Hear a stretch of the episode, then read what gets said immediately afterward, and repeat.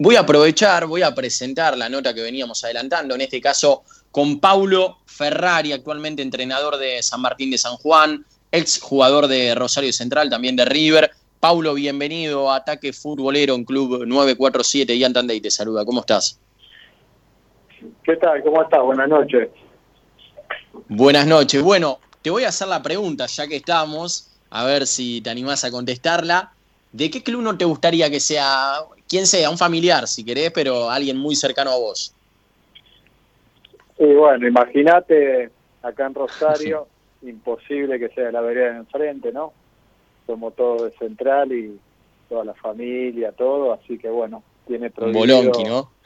eh, prohibida, claro, cruzarse de vereda. Y obviamente por un tema en el cual yo jugué como seis años en River Plate, eh, tampoco está permitido la otra vereda. Boca. Así que, que bueno, tiene, tiene una sola opción, dos opciones tiene. Pero no, somos todos bien. central, nacimos acá, somos hinchas de chicos, así que, digamos, ya nacemos así. Muy bien, Paulo. Eh, bueno, eh, ¿qué- ¿en qué te agarramos haciendo? Ya, imagino, preparando la cena, eh, no, ¿o seguís enfocado en el laburo? ¿Sos de despejarte o, o llega un momento del día que decís, no, hasta esta hora ya me ocupo de la familia, por lo menos?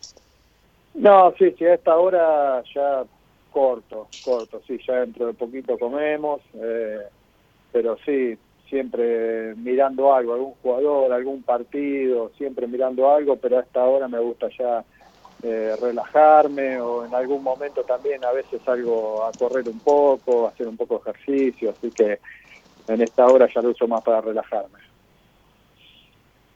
Y en estos momentos donde se está trabajando a través de la tecnología más que nunca, ¿no? Mucho Zoom, mucha videollamada. Vos, previo a esta pandemia, eras de llevarte bien con todo este tipo de, sí, de, de servicios, ¿no? Que te da la tecnología en sí, o medio que le tenías un poquitito de, no, no rechazo, pero no eras tan fanático de, de trabajar mediante esos métodos. No, no, en realidad trabajar mediante Zoom no, nunca. Eh, ahora, sí que la computadora la uso siempre, uso los programas, digamos, todo eso sí, pero bueno, trabajar esto mediante Zoom y, hablar con, con la gente así no, es la primera vez, pero bueno, te adaptás a todo, es la realidad, digamos. Eh, simplemente que a nosotros estamos acostumbrados a trabajar día a día en el campo, a trabajar eh, con mucha gente, al hablar cara a cara, y bueno, esto es todo nuevo. Pero bueno, hay que adaptarse, ¿qué va a hacer? Es la situación que nos tocó vivir a todos, que le toca vivir al mundo, y, y bueno, hay que adaptarse. Abro la charla con mis compañeros, con Ger Fleita, Facu Araujo y Mauro Cosenza, Paulo, para que también te puedan preguntar. Dale, bárbaro. Paulo, buenas noches. Germán Fleitas te saluda desde acá. Eh, metiéndonos de lleno hoy en tu, en tu cargo, ¿no? Como, como entrenador de San Martín de San Juan. Pero primero quiero preguntarte si pudiste tener eh, la, esa, la famosa ¿no? conferencia de prensa de. eh, Virtual. de- de- no, y de- del anuncio en sí, ¿no? De, de cuando él asumió al cargo, porque creo que vos asumiste casi cuando comenzó todo el tema de la cuarentena estricta a nivel nacional, si no me equivoco. Sí, sí, nosotros viajamos a San Juan el viernes, el sábado vamos al club, eh, pero a, a recorrer las instalaciones, a hablar con, con el técnico interino, ¿no? que es el coordinador de, de todas las inferiores de, de San Juan, hablar con él. Eh, fuimos a ver el selectivo que jugaba un partido y jugaban los chicos del selectivo, así que también fuimos a ver.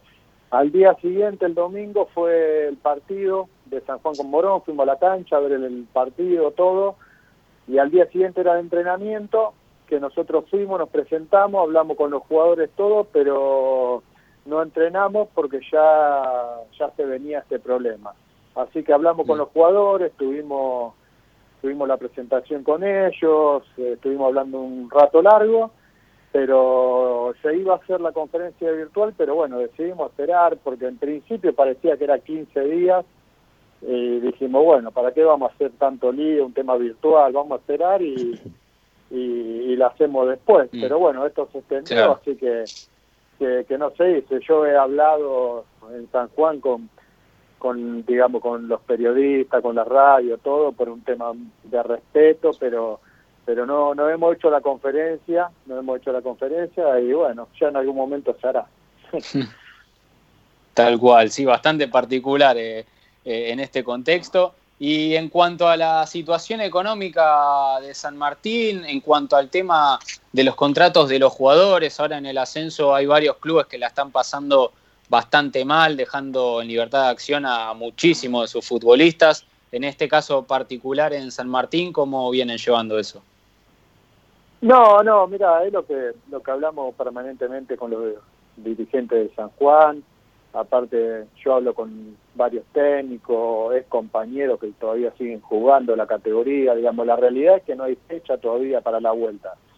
Eh, entonces, obviamente que, los clubes no pueden contratar eh, sin saber cuándo se va a volver, porque si seamos pesimistas, vos decís, bueno, eh, este semestre no hay fútbol, el club contrata y cómo hace para pagarle a los jugadores. Entonces ese es el gran problema y los jugadores obviamente están en una incertidumbre total porque se les termina el contrato, no saben si este semestre va a haber fútbol, si no, si los van a contratar, entonces entonces, bueno, ahora hubo ahí un arreglo entre gremiado y AFA que se le va a respetar el sueldo básico a los jugadores que, que no tengan contrato ahora. Pero bueno, esperemos que haya, que haya alguna certeza en poco tiempo, más que nada para que los clubes puedan ir armando los planteles y, para que todos también vayamos teniendo una, viste, un panorama un poquito más claro. Sí. Pablo, buenas noches, te habla Facundo Araujo. Eh, yo quería consultarte más que nada cómo haces para, para bueno, el día a día con, con tus jugadores, eh, hablas con ellos, viste que, hoy en día también el tema psicológico es muy importante eh, y más que nada al estar tanto tiempo ya encerrado sin poder hacer eh, mucha actividad física, hay veces que capaz la cabeza empieza a jugar de otro lado, te piden ellos alguna, alguna charla así mano a mano vía Zoom o, o todavía no, no, no han llegado a ese punto. No, mira, mira, al principio nosotros hacíamos charlas periódicas eh, vía Zoom, eh, por, eh, más que nada hablando del tema táctico, lo que nosotros le íbamos a pedir a ellos, eh, mirando el próximo rival, todo, y hacíamos bastante ya para ir ganando tiempo también, ¿no? Porque todos pensábamos que por ahí se volvía a corto plazo, entonces íbamos haciendo muchas charlas. Después, el tema entrenamiento, de, eh, era muy difícil, digamos, también hacer vía Zoom porque cada uno tenía su lugar que era diferente. Algunos tenían dos metros cuadrados, otros tenían tres metros cuadrados, otros por ahí tenían un poquito más de espacio, otros tenían poco elemento. Entonces, lo que hacíamos nosotros es le íbamos armando todos los trabajos para, para lo que tenga cada uno, ¿no? Entonces teníamos por ahí 15 trabajos diferentes en el, en el grupo pero y después ya cuando esto se fue alargando, ya también es como que decidimos darle un poquito también de descanso a los jugadores, porque también ellos mentalmente eh, la venían pasando mal, entonces que sea un poquito más el apoyo mental eh, sobre lo físico. Así que bueno, y sí, hablamos, hablamos con ellos, vamos hablando de esta situación, de, de cómo están las cosas, pero bueno, la realidad es que hace más o menos dos meses que está todo más o menos igual, digamos, no hay no hay un panorama claro y nadie sabe cómo se va a seguir. Mm. Y con la decisión de, dar por terminada la, la, Primera Nacional y bueno, esto que, que se habla que Atlanta y, San Martín van a tener que jugar una, una final para, para ver quién asciende, ¿cómo, ¿cómo la tomaron? ¿Te hubiese gustado? Porque San, San Martín estaba a cuatro puntos nada más del reducido que es Temperley y encima tenía que jugar contra Temperley en, el sur de la provincia de Buenos Aires. ¿Cómo tomaron esta decisión? Eh, si es que determinan, ¿no? Que, que digan, bueno, ya está, se terminó y, tienen que jugar Atlanta y San Martín y después todos los demás el reducido. Mira, todavía la realidad es que no, no se sabe, no se sabe qué va a pasar. Eh, hablar de, supuesto es difícil porque realmente no se sabe si se va a continuar con el campeonato, si la temporada se terminó, si como vos decís se va a jugar una final y todos los demás van a jugar por otro ascenso. Eh, la verdad que no se sabe, entonces bueno, hay que esperar, hay que esperar. Yo creo que todos los equipos, porque estaba todo muy apretada, las dos zonas estaban muy apretadas, faltaban nueve fechas, que es muchísimo, y cualquiera, cualquiera podía ascender. Obviamente que había equipos que venían bien eh, en puntos y, tenían ventaja, pero la realidad es que todos los equipos podían llegar a ascender y el año que viene pueden estar jugando en primera. Entonces yo creo que lo más lógico es que se le dé la posibilidad a todos los equipos de pelear por el ascenso. Después, el cómo, y bueno, hay que discutirlo, hay que verlo, y, que se hayan perjudicado la, menor cantidad de equipos posible, obviamente, pero pero bueno, también hay que entender que esto es un tema es, eh, un tema eh, increíble el que pasó y, y, bueno, y no es fácil. Pero bueno, vamos a esperar, vamos a esperar a ver cómo, cómo sucede. Y Paulo, no sé si coincidís por ahí con lo que dijo en su momento cuando habló Gallardo con el presidente de la Nación, Alberto Fernández, y demás, de eh, el día que se vuelva al fútbol, ¿no? Que se programen las fechas, que se terminen de armar los respectivos protocolos, ¿no? Y demás. Eh, ¿Cuánto tiempo vos estimás y creés que necesitan, necesitarán, ¿no? De preparación los jugadores para volver al ruedo profesional. No, no, los jugadores van a necesitar bastante tiempo, la realidad es la realidad. Eh, yo generalmente trato de hablar y de escuchar a, gente que se preparó y estudió mucho sobre esto, más allá de lo que pienso yo. Yo hace poco dejé de jugar y tengo mi pensamiento, ¿no? Pero eh, hay jugadores que van hasta cuatro o cinco meses sin jugar y es muchísimo. Mínimamente, para mí mínimamente se va a necesitar seis semanas, pero mínimo te digo como diciendo, bueno, eh, hagamos todo un esfuerzo, pero pero eh, digamos es un, es un daño muy importante el que está sufriendo el jugador eh, en su preparación. Pero bueno, eh, no, nos adaptaremos, creo que todos tenemos que poner lo mejor de todos acá. Yo por ahí digo seis semanas, ocho semanas, otro dice nueve, diez, cuatro, no importa. acá lo importante es que cuando se pueda volver, todos pongamos lo mejor de nosotros y nos adaptemos a las decisiones y también lo que sucedió, ¿no? Lo que se terminó eh, tomando como decisión en, la primera de que no haya descensos, ¿no? En este año y hasta posiblemente eh, el año que viene, ¿no? La Superliga que viene.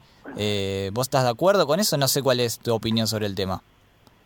No, mira, yo escuché hasta, hasta los dirigentes que, que lo han propuesto en decir que no es lo ideal, ¿no? Porque yo lo escuché hasta a los mismos dirigentes que propusieron esta, esta situación y, la aprobaron, decir que obviamente que ellos creen que no es lo ideal, y todos creemos eso, que no es lo ideal, y que a, ninguno nos gusta ni nos conviene. Pero bueno, eh, es como te digo, hay gente que está para tomar decisiones, eh, yo sinceramente no, no te puedo opinar de la economía de los clubes porque no, no estoy ahí, no tengo idea de los números que manejan, entonces eh, mucho no puedo decir, sí, te puedo decir que obviamente no es lo ideal, no es lo que lo que quiere creo que ninguno, ninguno, eh, pero bueno, como te dije, hay gente que toma decisiones y nosotros, más allá de, compartirlo no, hay que respetarlo. Estamos hablando con Paulo Ferrari, actualmente entrenador de San Martín de San Juan. Acá justamente la producción pasa una nota eh, de Teis Sport, voy a hacer mención al medio, en, el cual Miadowski, el presidente de, San Martín y San Juan, dice que el 70% del plantel será desvinculado. Eh, ¿Por dónde crees que, va a ir el proyecto en este caso, Paulo? Porque si se van a ir gran parte de los jugadores, te vas a arreglar con, los pibes de inferiores, van a ir a buscar otros jugadores. Eso lo, eso lo venimos hablando ya hace rato y el presidente lo dijo ya hace como dos meses y es lo que venimos hablando con los jugadores y es lo que te dije al principio de la charla, digamos. Eh, el, plan, el, el, club no sabe, no tiene certeza de cuándo va de fútbol. Entonces, eh, el, el, club se queda con el 30% del plantel hoy, hoy. Se vencen el 70% de los jugadores porque la mayoría estaban a préstamo. Entonces, hasta que no se sepa cuando vuelve el fútbol, es imposible incorporar o renovar contrato, porque si te dicen no se juega más hasta enero eh, y, el, y el club contrata, ¿cómo hace para pagarle? Entonces, bueno, si, si en algún momento te dicen, mira, el fútbol va a volver en septiembre y en agosto se vuelve a entrenar, y ahí ya vos empezás a contratar, empezás a ver el plantel, a renovar, pero hasta que no se sepa eso es imposible. Eh, es una situación entendible de los clubes, una situación entendible de los jugadores. Entonces, bueno, por eso salió también este tema entre AFA y agremiado para que los jugadores que por este tiempo que todavía no se sabe cuándo, cuándo va a volver el fútbol, bueno, por lo menos tengan el sueldo básico. Paulo, hoy se da que muchos jugadores con la edad que vos tenés justamente siguen jugando, ¿no? Vos hoy tenés 38 años. Sí. Sí. ¿Te, ¿Te, queda esa espina de decir, y capaz podría haber jugado un poco más? ¿O estás totalmente conforme eh, con esa decisión que tuviste en ese momento de, retirarte? No, no, ya cuando tomé la decisión la tenía, lo tenía decidido. Digamos, desde el físico a mí me daba, porque yo estaba bien físicamente, más había terminado jugando, eh, no tenía problemas, pero, pero bueno, también es la realidad que los años pasan, eh, los jugadores jóvenes eh, están en otro ritmo, tienen otro, otra marcha y, y bueno, yo decidí empezar una carrera nueva como entrenador, ¿no? Eh, arranqué en la inferior central como coordinador general de todas las inferiores, y, pero para, para después dirigir. Entonces, bueno, estoy muy conforme, muy contento. Hoy, bueno, estoy esperando que se acomode esta situación porque tengo la posibilidad de dirigir un equipo importante de, del Nacional, eh, que para mí es un halago. Así que, bueno, eh, la verdad que muy contento. Paulo, ¿crees que cambió el rol de, los laterales? Digamos, vos cuando comenzaste, si no recuerdo mal, habías tenido algunos partidos de, lateral izquierdo, después ya te asentaste como lateral derecho, pero ¿crees que cambió el rol en ese fútbol cuando vos debutaste allá por 2001 a los laterales que hoy se ven jugando eh, en este fútbol contemporáneo? No, yo eh, sí creo que se acrecentó el tema de que los laterales sean más ofensivos. Eh, eh, cuando yo debuté, bueno, tuve la suerte de tener técnicos que me pedían no que yo permanentemente suba, juegue más en el medio que, atrás. Tuve a Menotti, a Russo, a Don Ángel, digamos, he tenido muchos técnicos, después tuve a Simeone, muchos, muchos técnicos que que me pedían que suba, pero también en esa época había muchos técnicos que jugaban con centrales de marcador de punta. Hoy ya eso se ve mucho menos y la mayoría de, los equipos, los laterales tienen que, que, ser más ofensivos, ¿no? Eh, en eso sí creo que cambió, pero bueno, en la época que yo debuté eh, se usaba mucho también el 4-4-2 con los laterales que eran, eran casi centrales.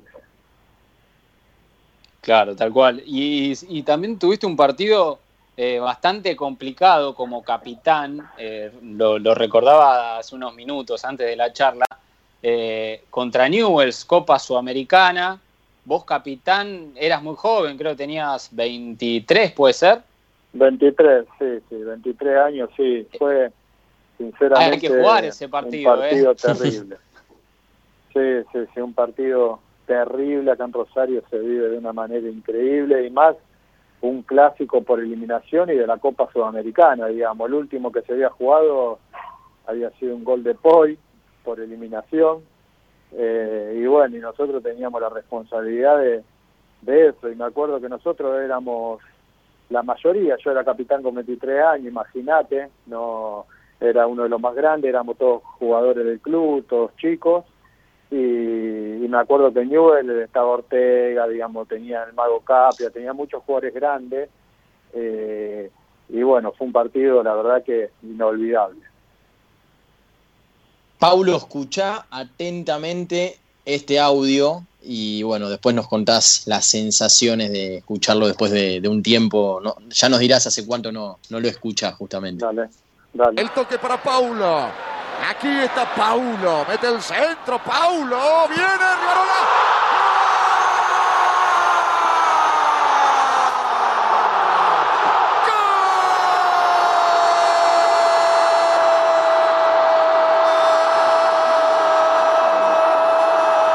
Gol de Rosario Central, lo hizo Germán Rivarola, Perú de devolea. Bueno.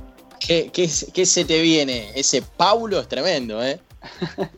Sí, sí, terrible, terrible. La verdad que ese partido es espectacular y cada vez que lo recuerdo, bueno, todos los años, ¿no? Acá en las páginas de Central, todos suben, suben eh, los videos, suben el audio y, bueno, es espectacular. Aparte, recuerdo cuando íbamos para la cancha, que salimos de Baigorria, del hotel de Central y, íbamos para la cancha y la, la calle llena de gente, era una locura acompañando al colectivo. No, la verdad que fue una de las experiencias más lindas que viví en mi carrera. Paulo, ¿vos vivías a, 10 cuadras del estadio eh, después de, este partido? ¿Seguías viviendo ahí o fue solo en, la, en tu adolescencia, digamos, en tus comienzos en Central? No, sí, sí, sí, vivía, vivía acá cerca. Ahora vivo un par de cuadras más cerca todavía, pero, pero sí, siempre, siempre viví cerca y, y sí, por eso me acuerdo, me acuerdo que, que fue una locura. Eh, toda la gente en la calle, hasta no sé qué hora. Eh, fue terrible, fue terrible, fue una experiencia inolvidable, muy linda. Pero bueno, estuvimos antes 15 días sin dormir, ¿viste? Valió la pena, pero bueno, fue difícil. Se me es inevitable, Pablo, preguntarte por, por un compañero que tuviste que hoy en día, bueno, sigue en vigencia y justamente es técnico, eh, y estoy hablando del Chacho, de, de, de Coudet, eh, y bueno, ha contado infinidad de locuras que ha hecho en Platense, en Central.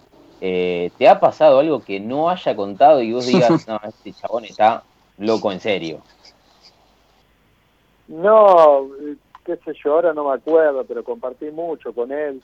Eh, sí me acuerdo que, que yo cuando empecé a jugar en primera, no los primeros años, creo que al segundo año viene él a Central, obviamente para nosotros, imagínate, es un sueño que venga él y tenerlo como compañero.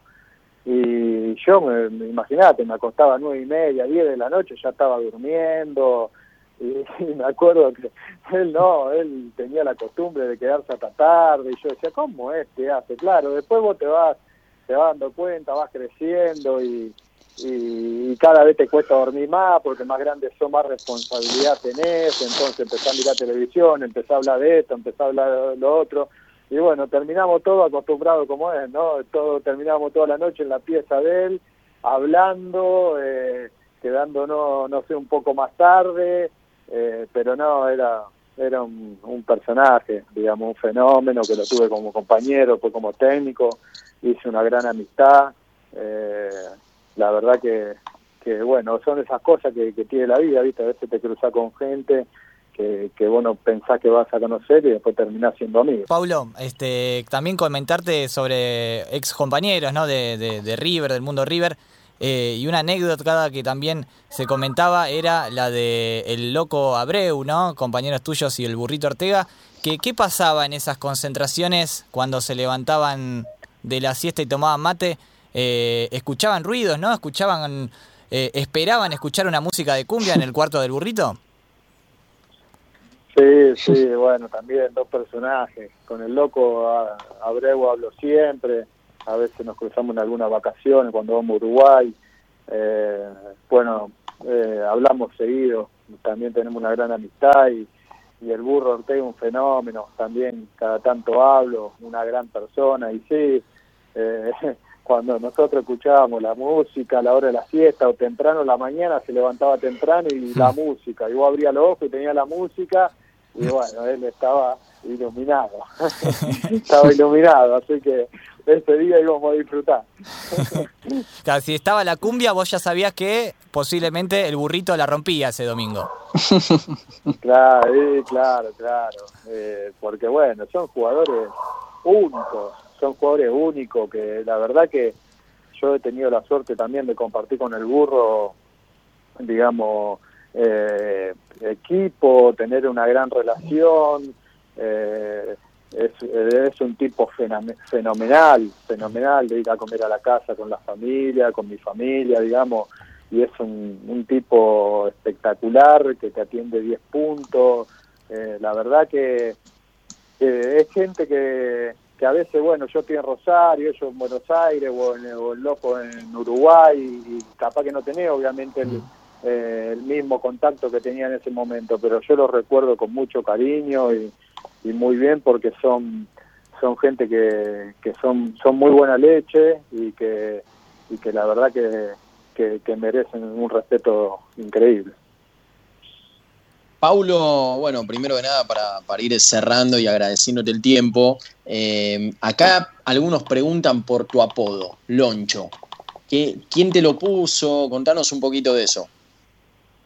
Mira, la verdad que la, la, versión que tengo es que me, me decían Pauloncho, Pauloncho, y como era muy largo, mi mamá me lo cortó y me sacó el nombre, en vez de sacarme el apodo, digamos, Loncho, y me quedó Loncho. Y, y la realidad que todo el mundo me dice Loncho, acá en Rosario, mis amigos, mi familia, todos me dicen, me dicen Loncho, digamos, así que, que esa es la versión que tengo. Muy bien, bueno, ya despejamos la duda. Eh, antes hablabas de Ortega, de Abreu, también jugaste con Falcao en River, dirigió el Cholo, la verdad, rodeado de figuras. Pero pará, te quiero preguntar algo, como hincha de Central. Decime en algo en lo cual se haya equivocado el burrito Ortega a lo largo de su carrera. Y bueno, él mismo había dicho que, él mismo decía que, le hubiese gustado jugar en Central. Eh, ah, pero bueno, ¿qué va a hacer? En su momento en su momento él fue a Newell porque Newell le había trabado su situación con el Fenerbahce de Turquía. Y, pero bueno, el burro de esos jugadores que excede todo, excede todo y, y, bueno, se la perdonamos. si te digo que lo tenés enfrente a Falcao y también a Alexis Sánchez, vos como técnico de San Martín de San Juan tenés que convencer a los dos para que vayan a jugar a, a la primera B Nacional. ¿Qué les decís? Viste que el Chacho Coudet, por ejemplo, que es uno muy amigo tuyo, es de llamar a los jugadores y los vuelve loco. ¿Vos, ¿Vos sos algo similar? ¿Qué, les dirías en todo caso? Eh, va a ser difícil ahora, ¿viste? Porque bueno, va a ser difícil, pero pero no, imagínate, ¿sabe qué? Eh, te tenés que sentar en el banco y mirar nomás, no tenés que mirar órdenes con esos jugadores. Eh, pero bueno, a mí a Falcao lo crucé hace dos años también, en unas vacaciones, estuvimos un rato hablando y, la verdad que son jugadores extraordinarios y, que mantienen la humildad, viste que siempre son de la misma manera, eh, no cambian en nada y bueno, por eso tienen el éxito que tienen, ¿no? ¿Y de Simeone sacaste algo, aplicás algo en tu trabajo como técnico? Sí, sí, digamos, él es, un apasionado del fútbol, ¿no? Es un apasionado y, la verdad que, que entrenado muy bien, digamos, también una gran persona. Eh, fue un año muy lindo el que estuvimos con él. Eh, la verdad que, que saqué muchísimo, muchísimo y también, también yo creo que a veces cuando uno trabaja y más trabaja, eso lleva su fruto y, se ve reflejado en, una persona como Simeone, que, es un apasionado y que, y que realmente vive para, lo que hace, por eso le va tan bien. Sé que tu deseo, por lo menos al corto plazo, es ascender con San Martín de, San Juan. Ahora, ¿te gustaría más adelante, no? no? quiero que se enojen los hinchas de los hinchas de, de, San Martín, pero más adelante, ¿te gustaría tener una revancha con un proyecto capaz un poco más a largo plazo en Rosario Central? Sí, bueno, eso el tiempo irá, como vos decís, sinceramente tengo una alegría muy grande de estar en San Martín y de tener un desafío muy lindo y muy importante y me parece que, para mí es un crecimiento bárbaro, pero sin lugar a dudas yo soy hincha de Central, nací en Central, vos imaginate que, que eh, creo que soy el quinto jugador que más, más partido tiene con la camiseta del club, yo a Central lo siento de una manera increíble. Desde chico iba al club, antes de estar en inferior era socio, digamos, yo nací ahí y obviamente que, que, son aspiraciones que tengo. Pero bueno, no, no hay que volverse loco, las cosas a veces se dan por algo, se dio de esa manera y ya está, hay que pensar en, en seguir adelante y bueno, veremos qué pasa en el futuro. Paulo Ferrari, te agradecemos por este tiempo en Ataque Futbolero en Club 947. Esperemos que la hayas pasado bien. Y bueno, lo mejor para lo que viene ahora en San Martín. Esperemos también que pronto vuelva al fútbol. ¿eh? Un abrazo grande. Bueno, muchas gracias a ustedes. Un saludo para todos ahí. Abrazo. Bueno, ahí pasó Paulo Ferrari, el actual técnico de San Martín de San Juan, en ataque futbolero en Club 947.